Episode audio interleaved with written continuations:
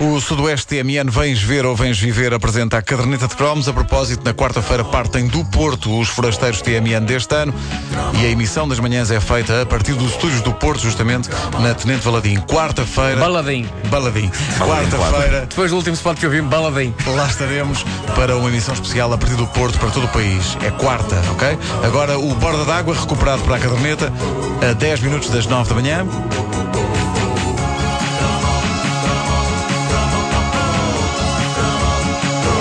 Minha avó paterna quem me viciou no Borda d'Água, o almanaque clássico que, como dizia e continua a dizer a capa, continha todos os dados astronómicos e religiosos e muitas indicações úteis de interesse geral. Era um acontecimento o dia em que a edição anual do famoso almanaque entrava lá em casa, embora, bem vistas as coisas, ninguém, depois ao longo do ano, lhe desse grande uso. Mas eh, para pessoas de uma certa geração, ter o Borda d'Água em casa era uma coisa que simplesmente tinha de ser. Era como calafetar as janelas para o inverno.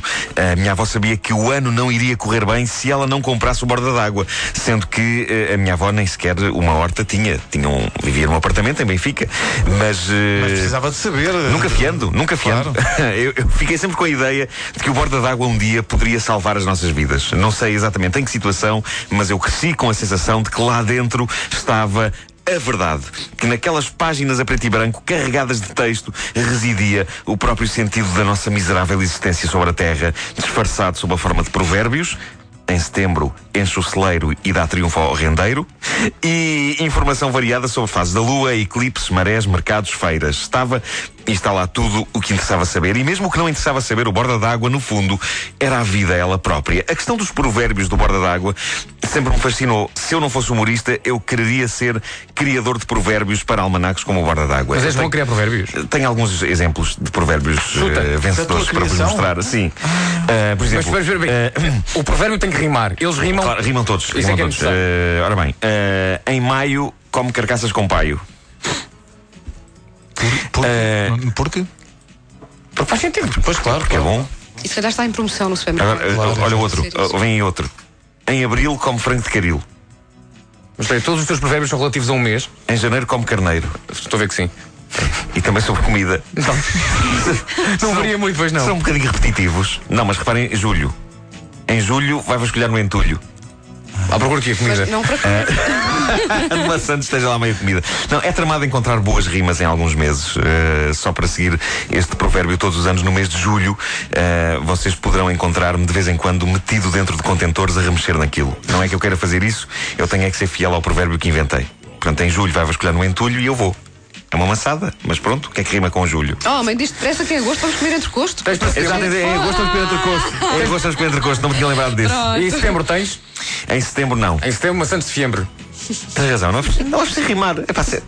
Se apetece maçãs, pode ser. Bom, a verdade é que o Borda d'Água soube criar um mito à volta de si próprio. Uma das coisas que sempre me intrigou, mesmo desde pequeno, era o carimbo que assegurava que aquele era o verdadeiro almanaque Borda d'Água. Tem uma, uma ferradura a vermelho na, na capa. E ficava-se com a ideia de que havia um sem fim de imitações, mas a verdade é que eu nunca vi nenhuma. Quando eu cresci, as imitações estavam em alta, eram os anos gloriosos das tais calças de ganga falsas nas feiras, as tais Unifarme, Binetan, Luís, Nico e Lecax Sportuf. Uh, e, e eu, estava, eu estava sempre à espera, por isso, que alguém na rua abordasse a minha avó e ela, por engano, um dia comprasse o almanaque Burda d'Égua, o que seria uma pena. E na minha cabeça. Onde se iria perceber realmente o embuste. onde se iria perceber o embuste era quando chegasse o dia 22 de maio e, ao contrário do que vinha escrito no almanac, iria chover em vez de fazer bom tempo. E aí, de repente, olharíamos para a capa e diríamos: Mas isto não é o borda d'água, é o borda d'égua. Bom, uh, mas essa era uma das características mais mágicas do borda d'água para mim. Borda d'égua que... era a revista de decoração para a mulher do cavalo. Pois é. para fazer uma. Borda não era decoração, não, era costura. Era, era costura, era costura. Era, era, não havia muito borda lá em casa. A fazer uma cela bonita. Bom, uh, mas uma das características mais mágicas do Borda d'Água para mim e aquela que na primeira e, e, última vez que o folheava, porque depois não folheava mais ao longo do ano, que era assim que chegava à casa, uh, eu, eu ia direitinho procurar essa característica. Eu não sei como é que eles faziam lá na lendária editorial Minerva ou que acordo tinham eles com São Pedro, mas a verdade é que eles tinham previsão de tempo para o ano inteiro. E não eram previsões genéricas para os meses. Não era tipo em agosto vai estar sol, em setembro vai chover, não. Eram coisas às vezes afinadas ao pormenor dos dias. Uma pessoa em janeiro lia que no dia 14 de setembro o tempo ia estar incerto. E batia certo? E a verdade é que depois os, os, os meses passavam e eu acabava por me esquecer de confirmar Exato. as profecias meteorológicas de borda d'água. Mas diz quem as acompanha que incrivelmente batiam certo batiam certo. Uh, eu, eu tinha respeito por estas profecias meteorológicas. Pois, claro. Para mim, isso fazia do velho almanac uma obra praticamente criada por druidas. Mas não, eh, era criada pelo famoso velho da cartola, não é? Pelo menos eu queria acreditar que sim. Aquele boneco de ar sábio e ligeiramente lunático que ainda hoje, passados 80 e tal anos, surge na primeira página do Borda d'Água. E para mim era precisamente o senhor que, na editorial Minerva e depois de ter descoberto o Elixir da Eterna Juventude, se mantinha e mantém ainda hoje na escrita do almanac e até aos comandos da impressora manual. E não me digam que eles hoje usam um computador para paginar aquilo, porque mesmo que seja verdade, eu não quero acreditar que tal coisa seja possível. não, não pode ser. Mas queres acreditar não que homem da cartola que lá é está? É o homem da cartola que lá está numa impressora manual. Claro que sim. Daquelas do tempo do Gutenberg. Uh, outra coisa que contribuía para a aura mítica do borda d'água era a maneira como era e ainda é vendido. Uma pessoa não vai comprar o borda d'água. Quer dizer, pode ir, mas não me parece que seja uma coisa que está disponível em todas as tabacarias, como uma banal revista. Não. O verdadeiro conhecedor do borda d'água sabe que o borda d'água vem ter consigo naturalmente, no fundo, como o ar, ele próprio. É como o ar. Há sempre um velhote, ou mais recentemente, um senhor de leste, munido a dada altura do ano com uma suculenta resma de bordas d'água. Ou borda d'águas. Não, bordas de bordas. Borda, borda d'águas. Borda bordas d'águas. Bom, não sei, e, e, nunca ninguém fica sem ele. É incrível como ainda hoje a própria linguagem do almanac se mantém vintage. Quer-me parecer que ali não se vai aderir ao acordo ortográfico. Aliás, eu penso que há uns bons sete ou oito acordos ortográficos que eles não mudam. Uh, uma das edições mais recentes dizia, uh, páginas tantas, haverá abundância de trigo e de outros alimentos. A carne e o peixe não vão faltar, o vinho, esse será em abundância e de muito boa qualidade. Muito é precioso, absolutamente precioso. Na nossa infância, entre o TV Rural e o Borda d'Água, aqueles que de nós viviam na cidade estavam prontos para trabalhar no campo. No meu caso, era só pedirem. Foi graças ao Borda d'Água, por exemplo, que fiquei a saber que maio é o mês para tosquiar as ovelhas e pôr as cabras e os coelhos a procriar. Mas não uns com os outros, seus perversos. Eu não quero acabar com um rebanho de cabrelhos. muito grotesco isto, não é? Não. Não, é porque imagens, imagens aconteceram.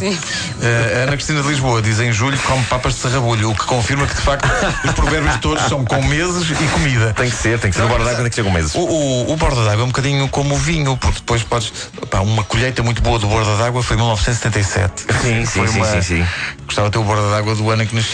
Sabes que eh, eu lembro-me de usar o borda d'água lá em casa em, em, dois, em duas situações específicas.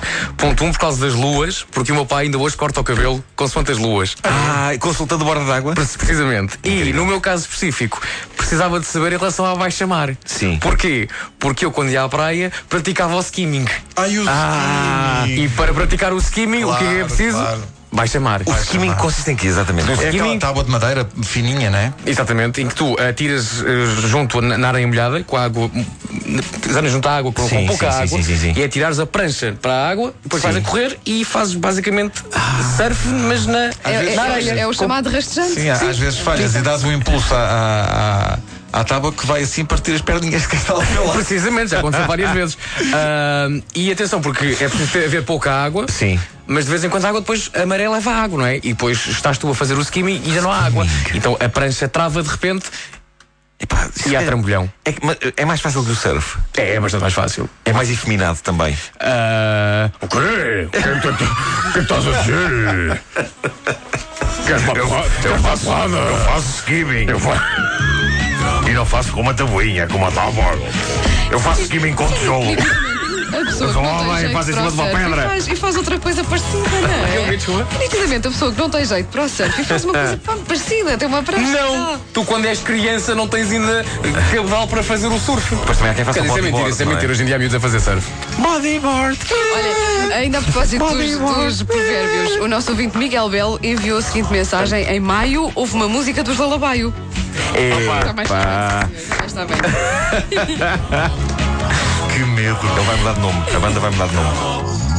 A caderneta de cromos é uma oferta Sudoeste TMN. Vens ver ou vens viver? Terá havido loucura no final deste cromo. Sim, sim. Eu acho, acho que no, no Sudoeste TMN este ano tu devias pegar na prancha e mostrar toda aquela multidão como és tu a fazer skimming ainda hoje. Mas tens, como é que tens feito skimming? Não, ultimamente. Vais à praia? Não. Ah, na praia, pensei que fosse no, não, no, canal, no canal, no, canal. olha, no canal. Não pode ser.